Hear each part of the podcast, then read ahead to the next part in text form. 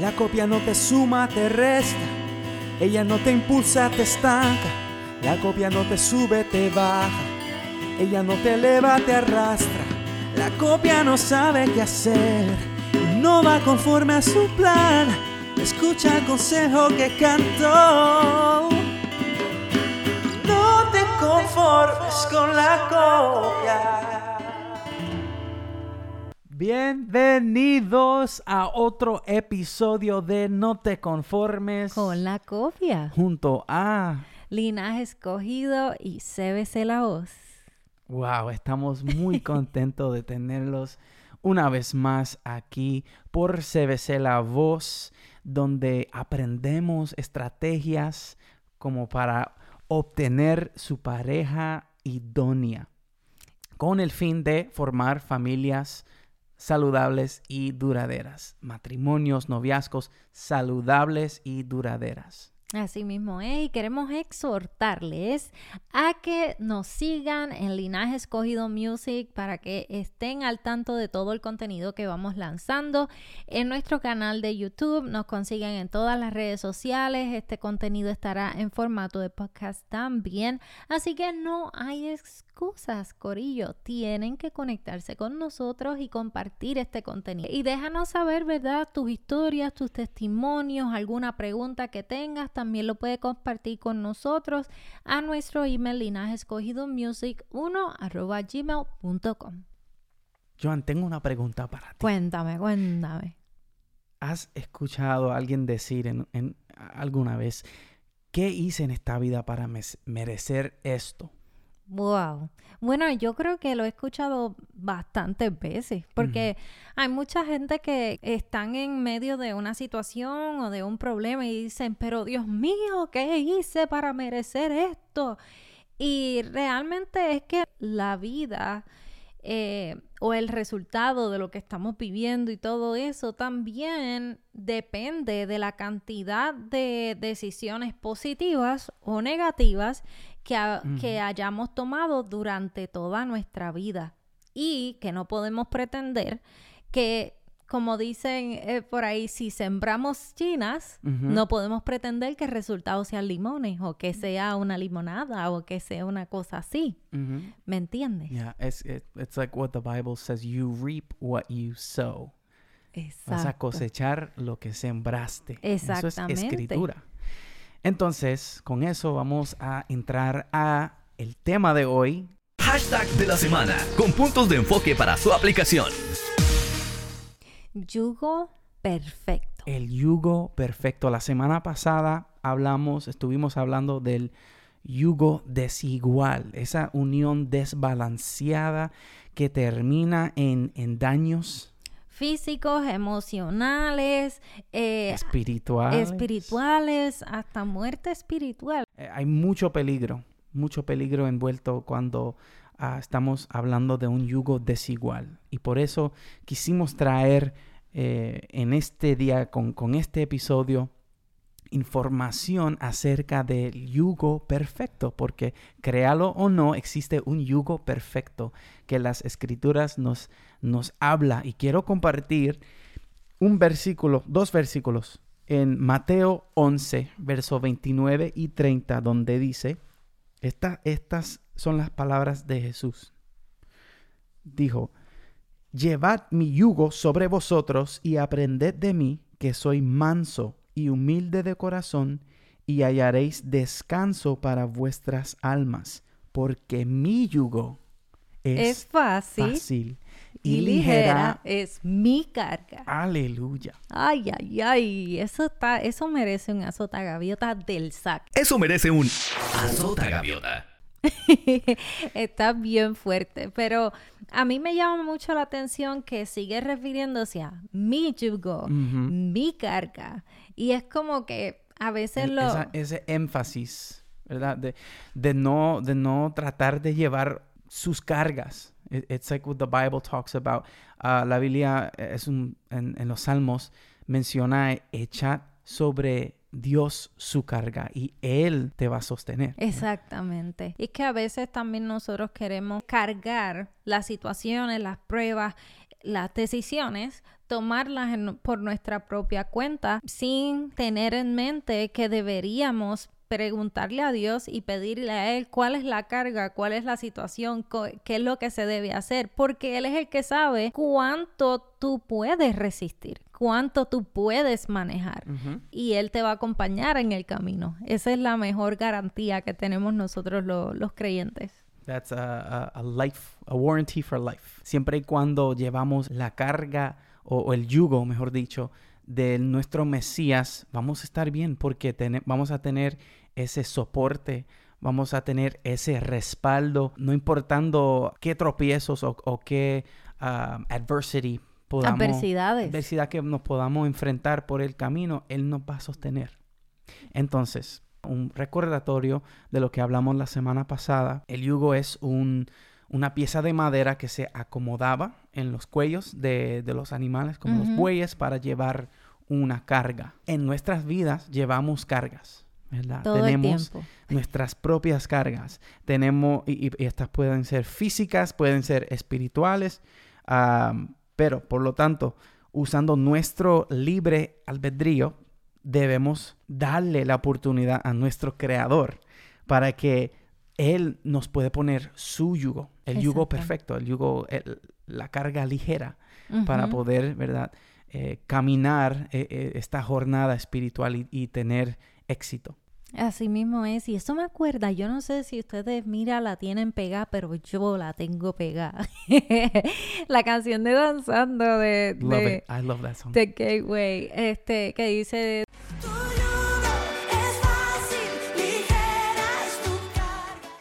Es así, y es un pasaje escritural que a veces tomamos a la ligera, pero, pero hace mucho énfasis en que es su carga y su yugo. Así que no, no perdemos nada con, con darle la libertad a, a, Dios de que Él haga con nosotros lo que Él quiere y que también nos dirija y que mira, sí, vamos a pasar por pruebas, sí, vamos a ser eh, probados y, nuestra fe va a estar eh, ahí en, un reto constante, ¿verdad?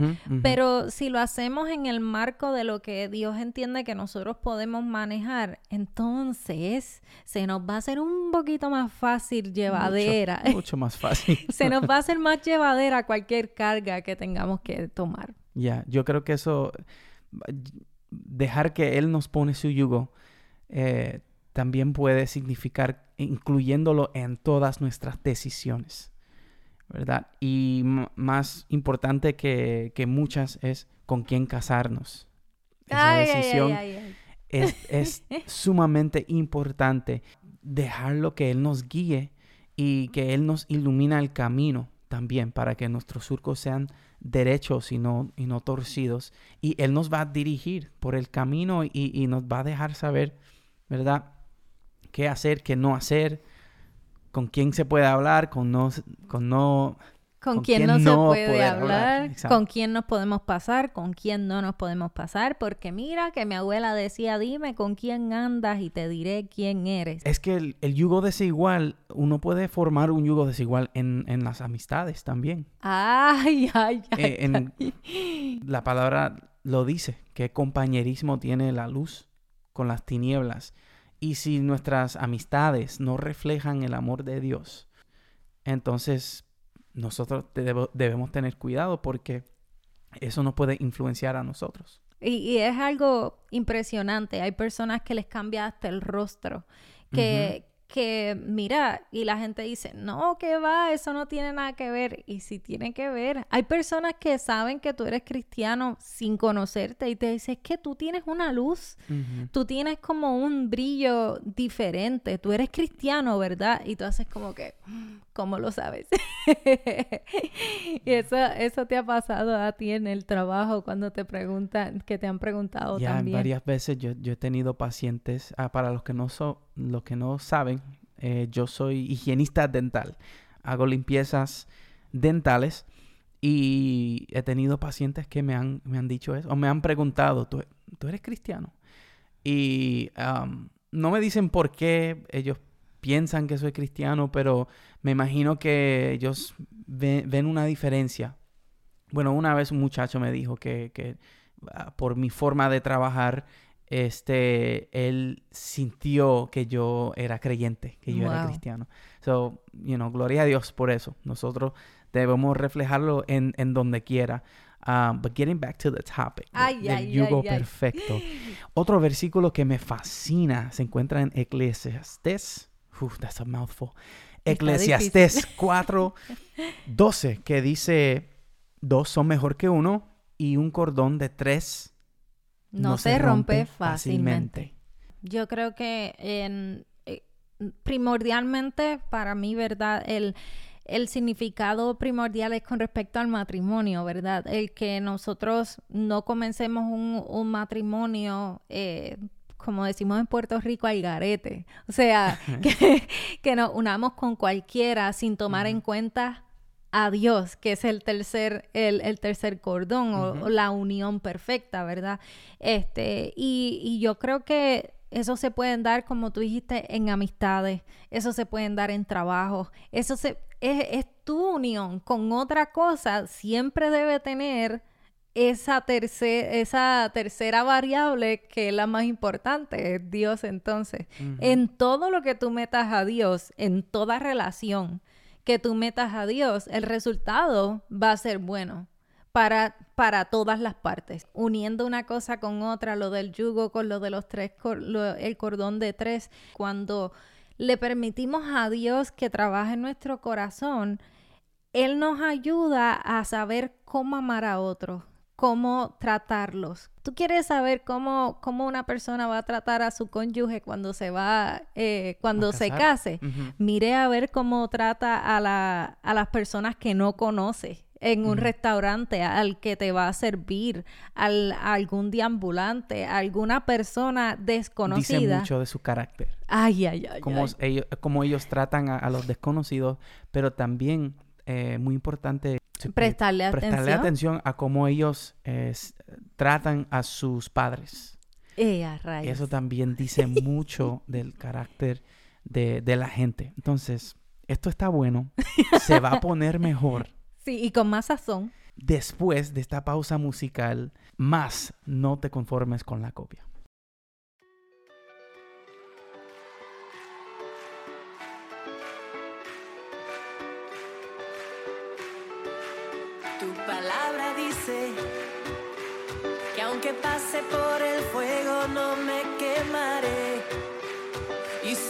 Por las aguas no me ahogaré.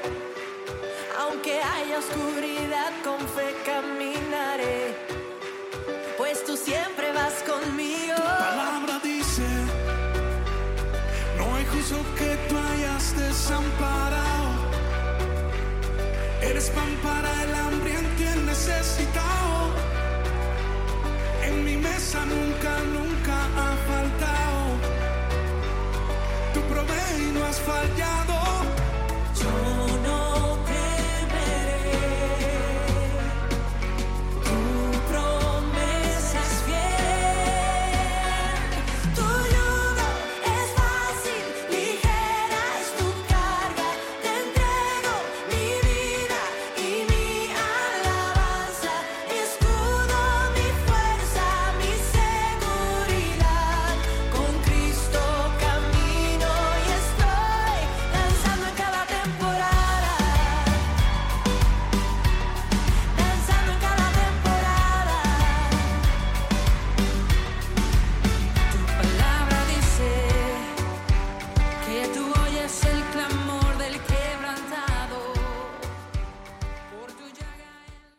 seguimos aquí en No te conformes con la copia junto a CBC La Voz y estábamos hablando, mi amor, de qué mi vida.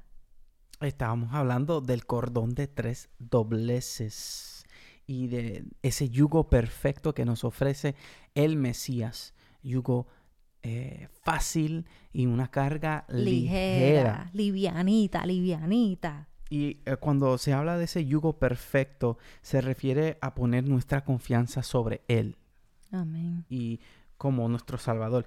Eh, y porque Él fue el único que pudo llevar esa carga de la muerte sobre sus hombros Wow. y poder vencerla. Y lo hizo hasta la muerte. Entonces, ¿qué nos enseña um, eh, la vida, el ministerio, el sacrificio de Jesús nos, nos enseña, ¿verdad?, cómo nosotros podemos amar a nuestros cónyuges. Mirando el ejemplo que Jesús dejó, cómo él amó a la iglesia, a, sus seguidores, a toda la gente con quien él se encontró, nos enseña cómo nosotros podemos amar a nuestra pareja, de cuáles formas amó Jesús y, y cómo podemos imitar eso, Joan. Pues mira, el- uno de los puntos que queríamos mencionar, tenemos varios de cómo, de las cosas que podemos aprender de, de Jesús, del Mesías, de cómo eh, debemos tratar a nuestro cónyuge. Y uno de los primeros puntos que queríamos mencionar es que Jesús oró por ellos. O sea que orar por nuestro cónyuge. y, lo- y los enseñó a orar también. Así mismo es. Que, no- que nos enseña eso, que debemos tomar esa responsabilidad de ser líder espirituales, Wow. eh, líder, líder espirituales, sacerdotes en nuestro hogar, eh, de instruir a nuestras familias, de estudiar la palabra juntos. Eh, no podemos otorgar ese rol a nadie, eh, ni, ni- ni al pastor, ni, ni a la escuela, porque nadie va a, a cuidar a nuestros hijos, a nuestra familia como nosotros lo hacemos. Eso merece un azota gaviota. Eso merece un Azota Gaviota. Ah, estoy de acuerdo. Porque hay gente que desde pequeña yo podía ver que, que habían gente que le, le, le echaban sus cargas o, o sus responsabilidades en otras personas. Yo sé que, ¿verdad? Hay diferentes situaciones que necesitamos gente que nos ayude, pero eso no quiere decir que la responsabilidad completa se lo debemos dejar a esas otras personas que nos están sirviendo de ayuda. Exacto. Es que una familia que ora juntos, un, un matrimonio que ora junto, se mantiene junto, Amén. ¿verdad? Porque está llevando esa- ese yugo eh, fácil, esa, esa carga ligera. E- Eso me acuerda cuando yo, eh, cuando solíamos en Puerto Rico antes de casarme, cuando solíamos orar eh, como familia y todos nos uníamos a, a orar por las noches y ahí fue que el Subieron libramos, a- al, al monte, ¿verdad? subíamos al monte Trujillo a Alto. orar. Así mismo. Yo fui con ustedes ¡Qué lindo! una vez, Una vez. cuando Pues, éramos novios. Exacto. Yo, qué lindos recuerdos. Lo que me recuerda es eso, es, es de cuando oraba junto a mi familia y todas las batallas que pudimos ganar eh, y que el día de hoy es fruto de, de eso, de nuestras oraciones, de la intercesión de, de una familia unida y que gracias al Padre Celestial pues hemos permanecido de esa forma. Amén, amén, así es.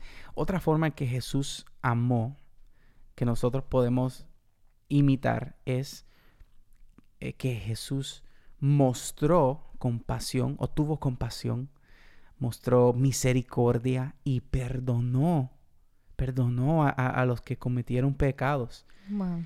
Nosotros como, como matrimonio debemos hacer lo mismo, ser compasivos, tenerle misericordia.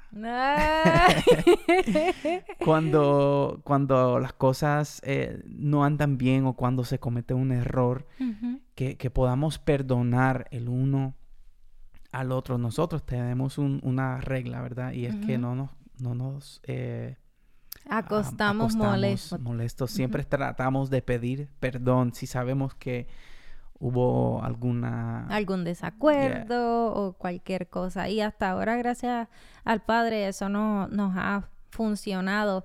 Eh, eso también me acuerda de, de que no solamente debemos tratar así a nuestro cónyuge, sino también cuando tengamos nuestros hijos, debemos tratarlos con esa misma misericordia. una cosa muy, muy interesante que aprendí de, de Liz Millán. Fue que ella estaba explicando esta palabra misericordia, que significa ver la miseria del, corazón. Wow. Y el punto es que él también daba segundas oportunidades y qué difícil se nos hace a mucha gente porque eh, a todos nos ha pasado. Le damos la oportunidad o no le damos una segunda oportunidad. El matrimonio es de dos. Y, y cuando una persona falla, pero tiene su corazón contrito y humillado y quiere cambiar y quiere hacer las cosas bien, si los dos están de acuerdo y los dos van a poner todo de su parte, entonces vale la pena dar la segunda oportunidad, vale la, vale la pena intentarlo, ¿verdad? Así que, eh, porque un matrimonio no se daña solo con una sola persona, ni tampoco se arregla con una sola persona. Entonces, es, es de dos la situación. Y además de eso, quería mencionarte que Jesús sanaba con su hablar y con sus manos. Y esto está muy interesante y esto es, pero mira, un azota gaviota encebollado.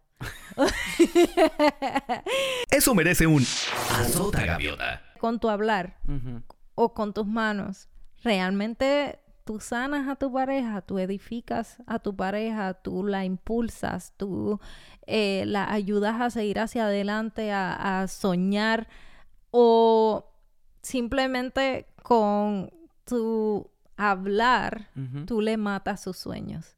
Eh, Dicen proverbios que el poder de la vida y la muerte está en la lengua. Y a veces subestimamos eh, el poder de un abrazo, Wow. de un te quiero, de Sí. un de un te extraño, one of those I miss you texts.